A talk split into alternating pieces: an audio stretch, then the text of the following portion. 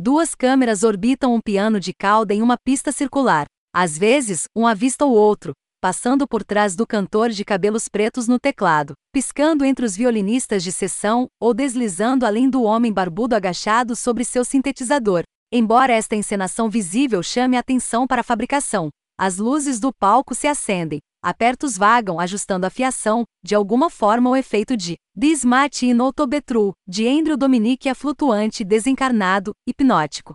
Faixas iluminadoras do soberbo álbum Bad Seeds de 2019. Gostem, e a colaboração de Cave com Warren Elise em 2021, Carnage. Este notável documentário de performance pode ser exclusivamente para os curiosos de Nick Cave, mas para eles, nós, é quase essencial.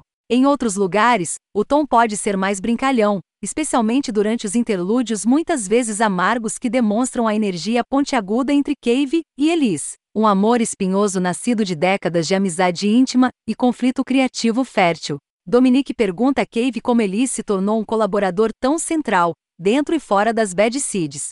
Ele assumiu um papel subordinado e, lentamente, um por um, eliminou cada membro das Bad Seeds, diz Cave. Eu sou o próximo a ir. Ele está cantando muito mais, eu notei. Marianne Faithfull aparece para contribuir com um backvacha de palavras faladas em uma das faixas, imperiosa apesar de seu tubo de oxigênio. Fica horrorizada em nome de Elise quando ouve ser chamado de voz. Cave se relaciona com uma alegria autodepreciativa na época em que reclamou do processo de filmagem para seu filho Aaron apenas para ser instruído a parar de ser um bichano. Esses momentos mais leves contrapõem Cave de forma mais reflexiva, como quando ele fala sobre seu blog, The Red Hind Files, e como responder às perguntas dos leitores o mantém no melhor extremo de sua natureza.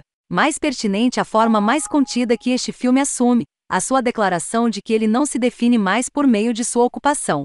Este é Cave como um marido, pai, amigo, cidadão primeiro e músico depois. Ainda assim, na música em si ele está totalmente investido.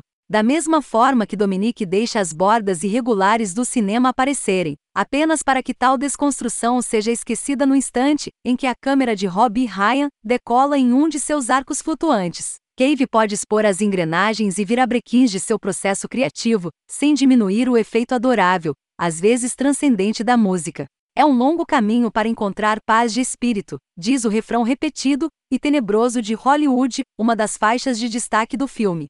This Mate in Outobetru parece um relato entregue de uma breve parada nessa jornada contínua, em canções feitas de grandeza e tristeza, e um estranho tipo de gratidão pela perspectiva de aprender a viver em graça, com todos esses fantasmas.